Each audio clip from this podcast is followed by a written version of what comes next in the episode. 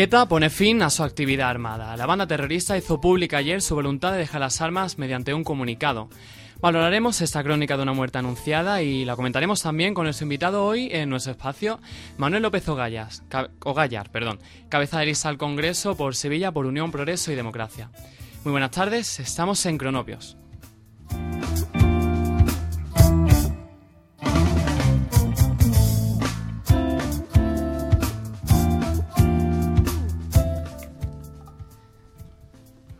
Eh, buenas tardes, estamos aquí en el equipo. Julio, hola Julio, Enrique. Buenas tardes. Eh, al habla Jorge y contamos con la colaboración especial de, como ha explicado Enrique antes, de Manuel López Ogallar, eh, candidato al Congreso por UPyD por Sevilla.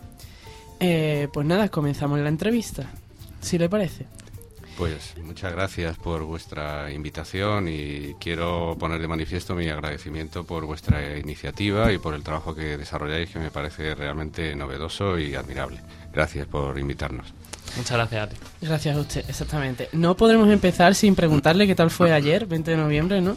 Señor López, la presentación oficial de su candidatura en, el Congreso, o sea, para el Congreso que tuvo lugar en el Hotel NH, ¿no? ¿Cómo fue la acogida y cuáles fueron las inquietudes y las preguntas más recurrentes entre los asistentes? Bueno, pues eh, fue un acto muy muy emotivo. Eh, vino bastante personas.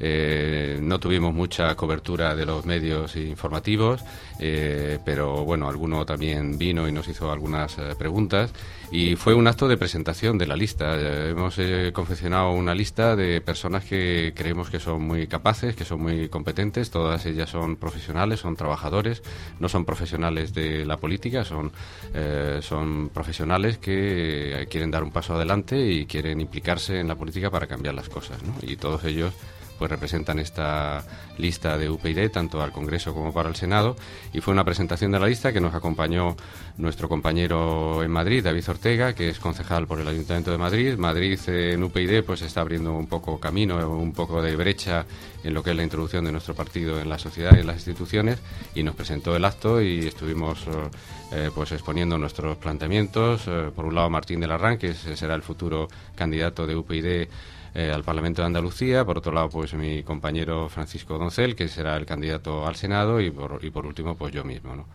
Y bueno, pues hubo preguntas también de los, eh, de los asistentes relacionados pues con los eh, planteamientos y, y, los discursos que hicimos cada uno de nosotros. Fue realmente un acto muy emotivo en el que al final pues todos los candidatos salimos a, a, la escena y, bueno, y nos presentamos al público y ofreciéndonos a que nos, en una manera abierta, que nos preguntaran y a que nos, nos pidieran pues aclaraciones sobre lo que habíamos planteado. Recordemos que tenemos también a Alba al teléfono, así que ella también te vendrá ahora en la entrevista, ¿vale? Según el sondeo Metroscopia publicado por el diario El País la semana pasada, UPyD obtendría el 4,5% de los votos, cuadriplicándose la cifra obtenida en 2008 y, por supuesto, rozando el grupo parlamentario. ¿Cómo se siente uno al ser partícipe de un movimiento que está tomando fuerza en España, como es la María Magenta? ¿Y cuáles serían las cualidades que valoraríamos los españoles en UPyD que lo diferencian de otros partidos? Bueno, nosotros no tenemos eh, recursos y nos parece un derroche para un partido como el nuestro y en general para cualquier partido el derroche de medios que, se están haciendo para hacer encuestas, pero sí sabemos analizar las encuestas de los demás y, y máxime cuando están de alguna manera pues eh, orientadas hacia pues el sesgo político de cada, de cada medio de cada partido. ¿no? Nosotros eh, tenemos mayores expectativas del 4,5%. Nosotros realmente tenemos tenemos eh, eh, eh, convicción de que y tenemos datos de que la evolución del voto va a ser mucho más favorable y creemos sinceramente de que UPyD va a abrirse camino de una manera significativa en el Parlamento español, en distintas provincias y en particular también en Sevilla. Y por ello pues creemos que es, que es positivo. En un país donde es tan importante decir, o al menos posicionarse en la izquierda o la derecha, ¿no, no puede ser un lastre para el partido de cara al electorado no posicionarse, o al, menos claramente en un lado u otro? Mm, yo creo que no. Mm, yo creo que estamos en el siglo XXI, ¿no? Y entonces hablar de, de conceptos ideológicos de izquierda y derecha creemos que son conceptos absolutamente trasnochados, ¿no? Es más, creemos que son eh, la forma de escurrir el bulto. Es decir, los partidos que se califican o se clasifican inmediatamente o como liberales o como de izquierdas, realmente lo que están haciendo es disfrazarse, están escondiéndose detrás de un eslogan para que no tener que dar ideas y no tener que dar proyectos. Sin, eh, sin, embargo, en las pasadas elecciones municipales, su partido, en comunidades como las de Madrid, facilitó hasta cinco alcaldías al Partido Popular en, en localidades como Alcalá de Henares. ¿Con estos hechos puede quedar clara, si no un ápice de la posición del partido, sí su preferencia? Yo creo que no. Yo creo que nosotros teníamos un planteamiento muy claro de que no apoyaríamos eh, la investidura de, ningún alcalde, eh, de ningún partido político que no hubiera previamente un acuerdo a nivel nacional de dos eh, aspectos que nos parecían esenciales. Uno, un compromiso real y efectivo de modificar la ley electoral y un segundo compromiso real y efectivo de eh, cambiar la distribución de competencias de la educación. ¿Y, el, Partido Popular tiene ese compromiso? No, no lo tiene y, no, y no se le apoyó en ese, en ese acto de investidura, no se le apoyó. Otra cosa es que después en, propuestas concretas pues el partido se posiciona a favor de lo que considera que son buenas ideas y buenos planteamientos. ¿Formaría Unión Progreso y Democracia si los resultados lo permitieran un gobierno de coalición en Sevilla? Un gobierno de coalición en Sevilla. ¿Nos estamos refiriendo a nivel local? sí, sí, verdad. Bueno, eh, nosotros nos mantenemos en nuestros principios. Nosotros somos un partido con vocación nacional. Creemos que hay que empezar a modificar el Estado eh, transformando la distribución de competencias que hay actualmente en el Estado y por lo tanto pues mantenemos nuestro compromiso que, que lo ha renovado y lo ha eh, vuelto a repetir nuestro partido. Creemos que hay eh, varios elementos claves que sin los cuales nosotros no pactaremos con nadie. ¿Lo haría si se respetaran esos elementos clave, como usted dice? Sí, si hubieran esos elementos claves que son eh, ahora mismo tres, es decir, los elementos claves a nivel nacional para nosotros apoyar la investidura del, del futuro presidente de gobierno son tres, la reforma de la ley electoral, recuperar las competencias de educación para el Estado y recuperar las competencias de sanidad para el Estado. Si hay ese compromiso firme, nosotros eh, apoyaríamos eh, al candidato a la presidencia del Gobierno de la Nación.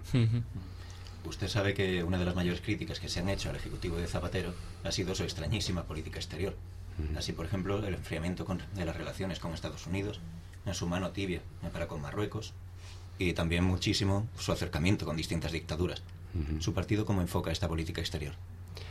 Eh, nosotros creemos que la política exterior tiene que ser fruto de un consenso nacional, ¿no? Y que no puede dar bandazos ni, ni debe ser errática. Y en todo caso, pues nosotros tenemos unos principios claros, ¿no? Nosotros defendemos claramente la democracia y defendemos claramente los, eh, los países y los sistemas democráticos, ¿no? Entonces respetamos, porque tampoco somos un país eh, que podamos imponer nuestros eh, sistemas a, a, nadie, pero obviamente no nos sentimos en absoluto identificados con, con dictaduras ni con mm, la del régimen cubano ni con otras dictaduras de, de que formales o, informales que hay en otros países, ¿no? Creemos que esos son principios fundamentales, ¿no? y son los principios que queremos respetar. Y por supuesto, pues eh, estamos en un mundo globalizado donde tenemos aliados a los cuales pues eh, tenemos eh, compromisos de ayuda mutua y de colaboración conjunta, ¿no? Porque estamos en, en Occidente, tenemos compartimos unos idearios y unas ideas comunes de libertad y de democracia y por lo tanto nos sentimos vinculados a esos otros países que también los defienden, ¿no? Muy bien, Alba, Alba, ¿estás ahí? Alba. Bueno, parece que no está Alba, así que continúo yo con el... ¿Alba? ¿Alba? Estoy. Está, está. Que no sé, no, no te escuchamos. Eh, te toca, turno de pregunta. Muy bien. Bueno, pues hola, yo soy Alba y les hablo desde Manzanares, un pueblecito de Ciudad Real, cerquita de Madrid. lo conozco. en primer lugar, me gustaría preguntarle que, qué le parece que se, hayan, que se haya hecho una petición para que se devuelvan las competencias educativas al Estado.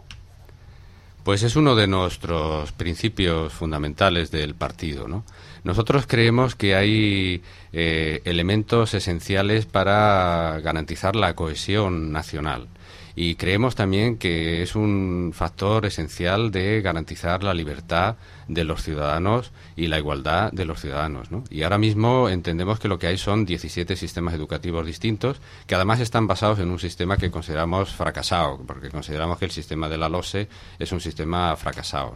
Entonces nosotros orientamos nuestro nuestro enfoque político en esas dos eh, en esos dos sentidos. Por un lado, creemos que es esencial que el Estado recupere las eh, competencias en educación a nivel nacional y que haya una política única y eh, dirigida por el Estado para garantizar esa cohesión y ese modelo igual a todos los ciudadanos del país, que además garantice la libertad que deben de tener los ciudadanos en, en aquellas eh, comunidades autónomas en las que hay eh, lengua cooficial que garantice el derecho de los ciudadanos a poder elegir la lengua en la que quieren que sean enseñados sus hijos, ¿no? Y por otro lado, pues que creemos que eso garantiza la igualdad de los españoles en ese sistema educativo y además creemos que es la manera de poder modificar el sistema educativo hacia un sistema distinto del actual, del actual LOSE, que creemos que es un sistema fracasado y que no cumple pues con las expectativas y con las necesidades de progreso que tiene este país. Eh, habla usted de, 17 modelos educativos, ¿no? ¿Cree que, esto favorece la desigualdad entre comunidades y, un no mismo techo competencial entre universidades y entre alumnos de diferentes comunidades autónomas? Sí, efectivamente. Creemos que además eh, pues eh, ha habido una proliferación de, de centros universitarios eh, enorme, ¿no? Y que no responde ni siquiera a las necesidades eh, educativas del país, ¿no? Y creemos que eso, pues, también requiere de una revisión y, de una mm, corrección en la medida en la que en la que sea necesario, ¿no? Porque cada comunidad autónoma al final, pues, ha desarrollado un sistema de, eh, en algunas veces clientelar y en, otras veces, pues, territorial eh, no necesariamente erróneo, pero sí eh, muy circunscrito a cada territorio que creemos que no responde a la igualdad y a la necesidad. ¿En qué han fallado las comunidades autónomas en materia educativa? Bueno, en primer lugar, han, han fallado en, un problema de base que es aplicar un sistema que consideramos que está fracasado, como creemos que es la, LOSE. ¿no? Y luego han fracasado también en, en utilizar el sistema eh, educativo pues como una forma de proyectarse eh, políticamente. ¿no? Yo, a modo de, ejemplo, y aunque me, me permitáis un, extenderme un poquitín más, eh, la semana pasada fue publicada una orden eh, de la Junta de Andalucía que se llama Orden para la Mejora de la Calidad de la Enseñanza. ¿no? Y es una orden eh, que deriva de, una, de un decreto anterior y que es una orden, a mi juicio, absolutamente perversa, ¿no? porque lo que establece es una serie de incentivos económicos a los profesores y a los centros escolares en función del rendimiento, eh, supuestamente de la mejora del rendimiento escolar. Pero luego, cuando entras en el análisis de los indicadores para para analizar esa mejora del rendimiento escolar, encuentras indicadores como eh, aumento progresivo del número de aprobados. Y encuentras indicadores como índice de satisfacción de los padres. Y encuentras indicadores como cursos realizados. Es decir, encuentras indicadores que no son realmente objetivos, ¿no? Y que además al final lo que estás haciendo es realmente para conseguir unos, unos, eh, unos valores, unos, unas estadísticas de mayor, de mayor progreso y de mayor éxito eh, educativo, lo que estás haciendo es comprando a los profesores y comprando al sistema educativo, pero no mejorando la enseñanza. ¿Y qué medidas concretas pueden tomarse, hablando del modelo educativo en Andalucía, del sistema actual en educación? ¿Qué medidas concretas puede proponer su partido? Yo creo que hay que huir del electoralismo y hay que huir del voto fácil, ¿no? Esta política de vamos a regalar ordenadores para todos, vamos a... Una, política electoralista fue, según ustedes saben, esa medida. Sí, sin duda, sin duda ninguna, ¿no? Porque eso realmente eh, no mejora pues eh, los elementos básicos de lo que de lo que es eh, la enseñanza. Es decir eso no mejora pues ni el nivel de comprensión ni, ni el nivel de, de, conocimiento no eso es un es una medida absolutamente electoralista que estableció el presidente Zapatero a nivel nacional y que en Andalucía pues se hizo un eco eh, tremendo y que incluso pues hace pocas semanas, pues el presidente Griñán anunció de que la iba a repetir, eh, a pesar de la situación de crisis en la que estamos, ¿no? Y a nosotros nos parece una medida absolutamente electoralista que no conduce a la mejora de la enseñanza en absoluto. Ya que estamos hablando de devolver competencias al Estado, ¿no? Parece evidente pensar que todos los españoles tenemos derecho a disfrutar de una atención sanitaria igualitaria, eficiente y competente en cualquier lugar del país. Pero ¿por qué solo UPyD se plantea el hecho de que el Gobierno central recupere estas competencias necesarias para establecer dicho sistema sanitario? ¿Y cuál cree usted que es el motivo de querer mantener esas competencias en manos de las autonomías?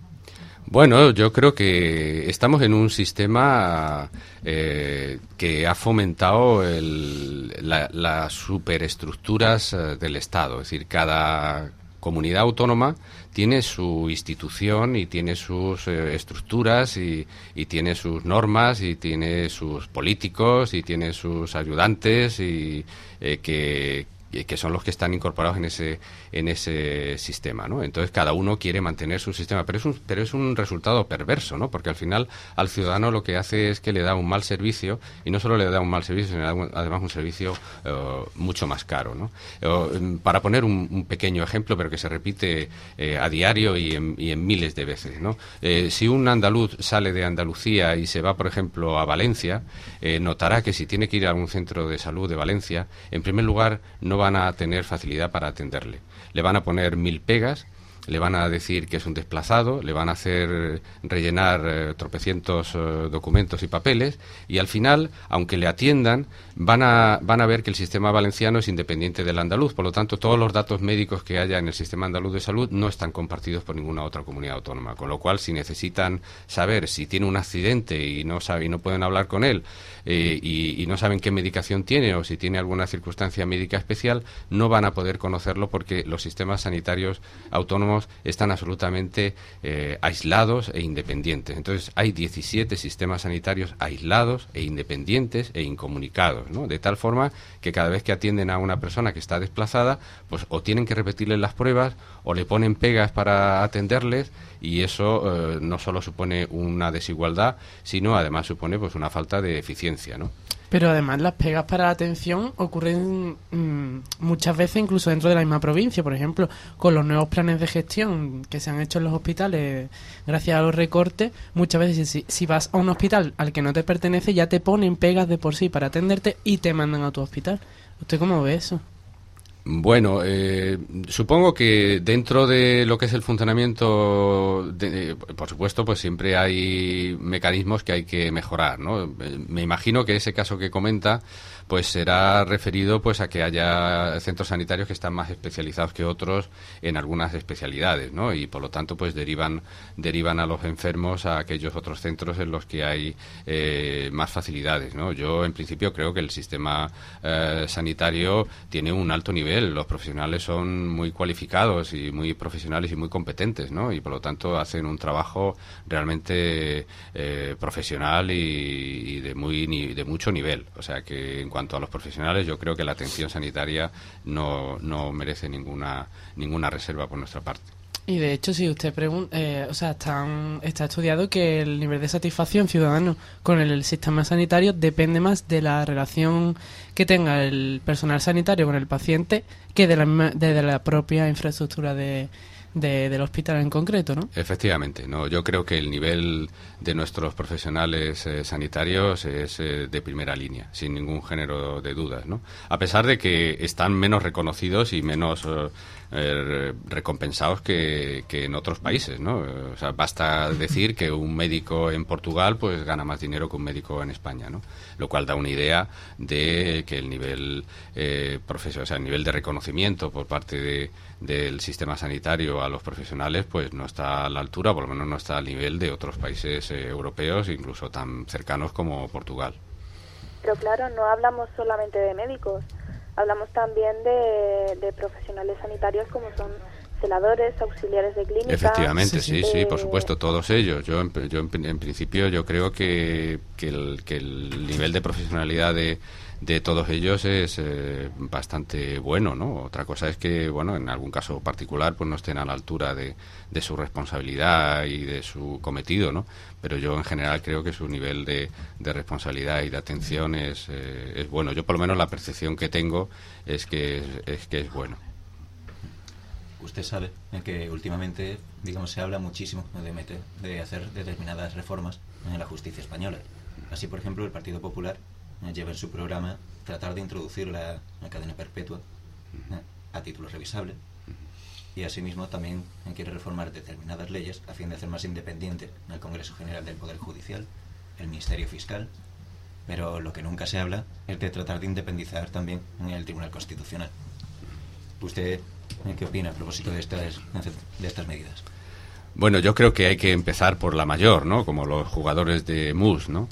Eh, y la mayor es sin duda eh, la independencia de la justicia. Nosotros no tenemos una justicia independiente. Nosotros tenemos una justicia que depende ni siquiera del poder legislativo, sino básicamente del poder eh, eh, ejecutivo. Eh, esta eh, teórica división de poderes es esencial para que el funcionamiento de la democracia y es uno de los elementos que nosotros eh, incorporamos a nuestro concepto de regeneración democrática. No hay una verdadera división de poderes.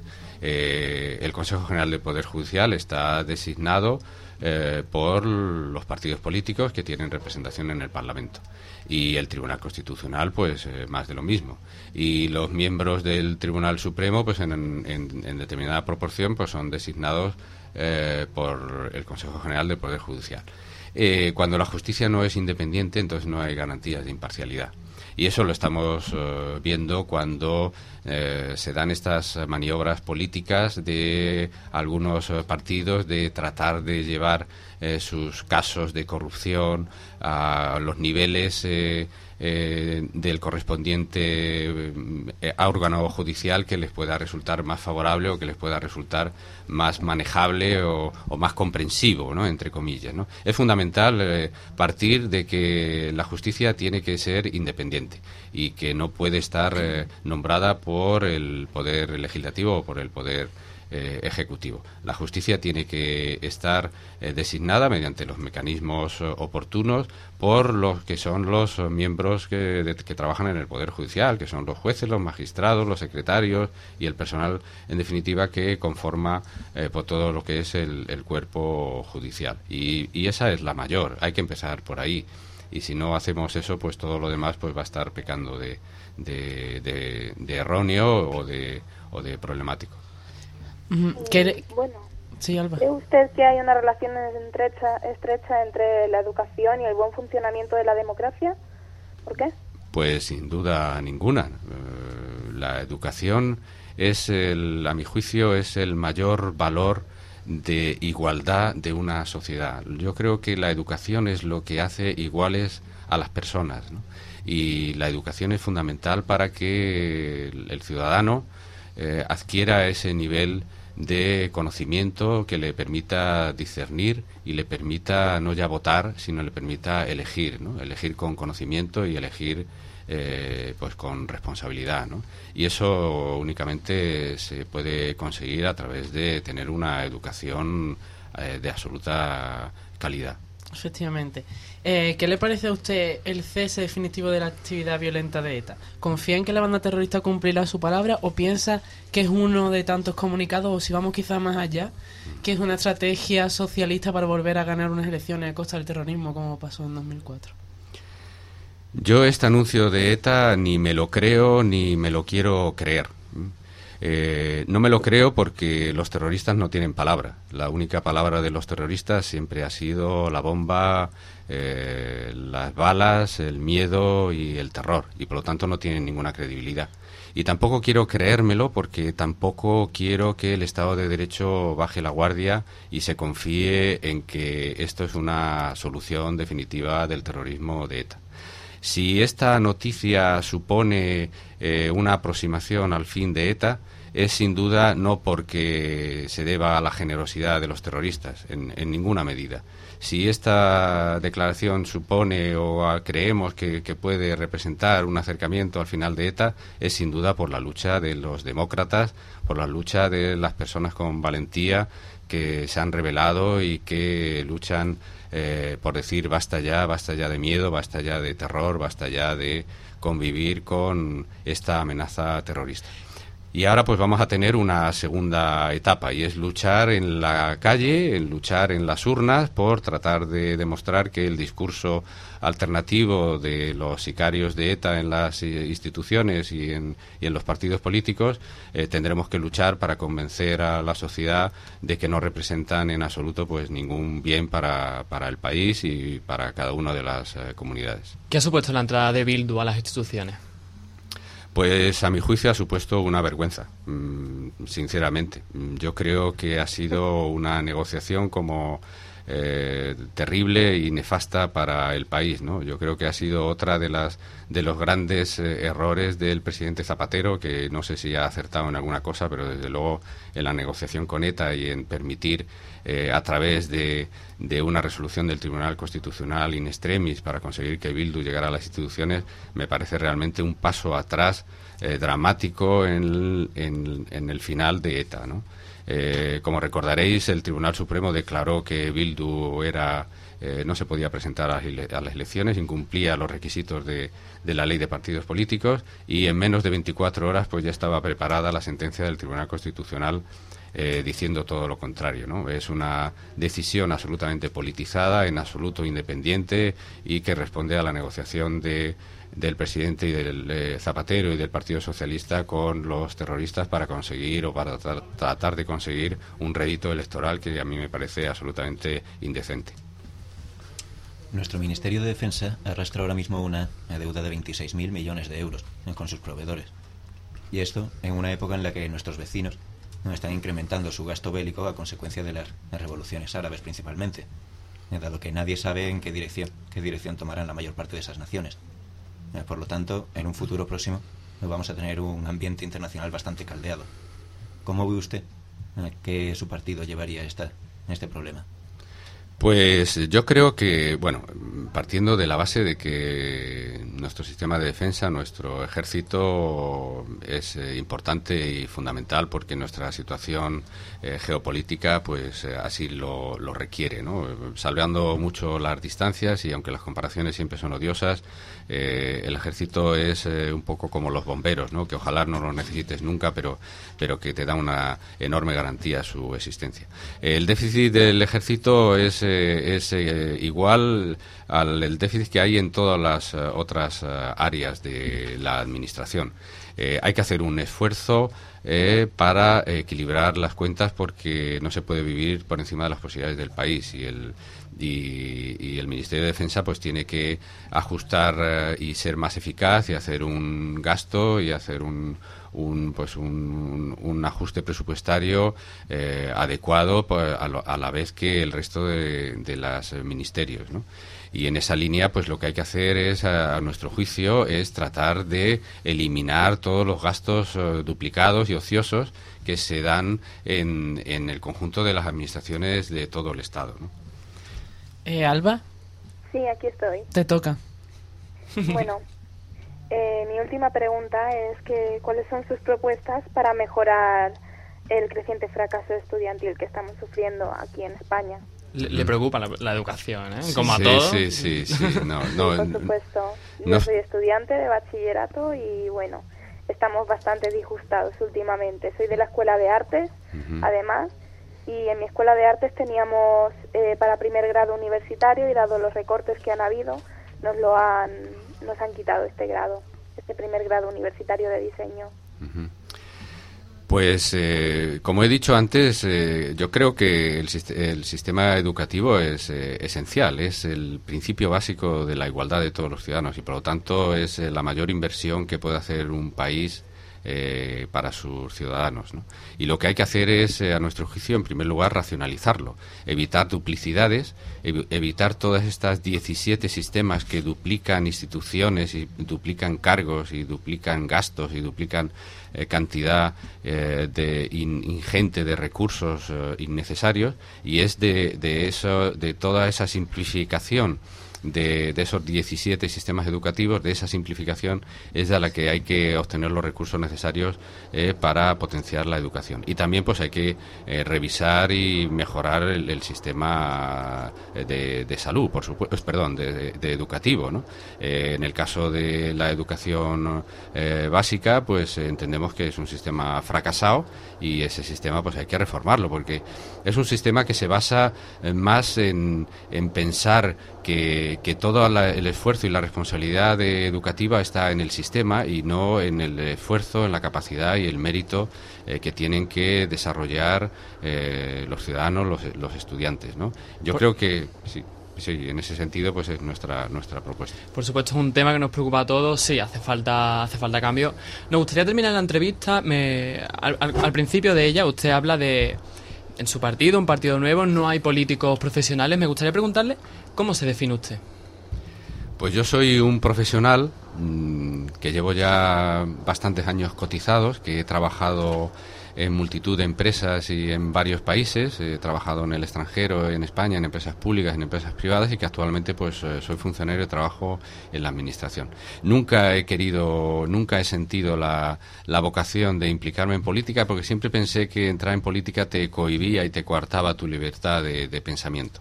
Pero llegó un momento en el año 2007 cuando ya el gobierno de Zapatero estaba dando muestras más que sobradas de su ineptitud y de a dónde conducía el país, en las que yo pensé que había que implicarse que había que participar, que no bastaba con criticar con los compañeros y con los amigos en la barra del bar, que había que dar un paso adelante, que había que indignarse, como yo me indigné de cómo iban las cosas, y que había que comprometerse. Y que la única manera de cambiar las cosas es participar en política y participar a través de los partidos políticos.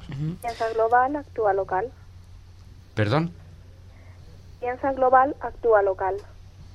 Eh, sí, sí. No, no, te, no, te, no te he entendido, sí. Me refiero a que usted puede que pensara que mm, en aquel momento era lo que usted realmente debería hacer por su país. Efectivamente.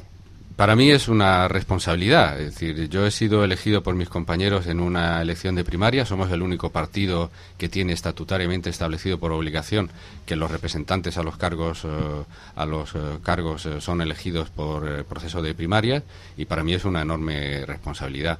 Y creo que efectivamente es, es, implicarte, es la única manera de, de, intentar cambiar las cosas es implicándose en la política. comprendo que para muchas personas es difícil porque los partidos políticos no dan cauces de participación, no son democráticos, ¿no? Pero en nuestro caso, en nuestro partido UPyD sí lo es. Eh, pues es una lástima, pero se nos ha acabado el tiempo por hoy. Antes de terminar, debemos recordar que podéis seguir a Manuel López Ogallar en su Twitter, mlogallar con Y, o visitar su página web, mlogallar.es. Así que nada, agradecerle tremendamente que haya accedido a hacernos esta, esta entrevista para en exclusiva para Cronopios y en el estudio nos despedimos Julio, Enrique, Alba al teléfono, Blacky al control, Jorge y Manuel. Muchísimas gracias a todos, de verdad, muchas gracias. Y nosotros volvemos la semana que viene, muchas gracias. Hasta luego. Adiós. Gracias. Papá, cuéntame otra vez ese cuento tan bonito de gendarmes y fascistas y estudiantes con flequillo y dulce guerrilla urbana en pantalones de campana y canciones de los Rolling y niñas en minifalda. Papá, cuéntame otra vez todo lo que os divertisteis, estropeando la vejez a oxidados dictadores y como cantaste al ver y ocupasteis la Sorbona en aquel mayo francés, en los días de vino y rosas. Papá, cuéntame otra vez esa historia tan bonita.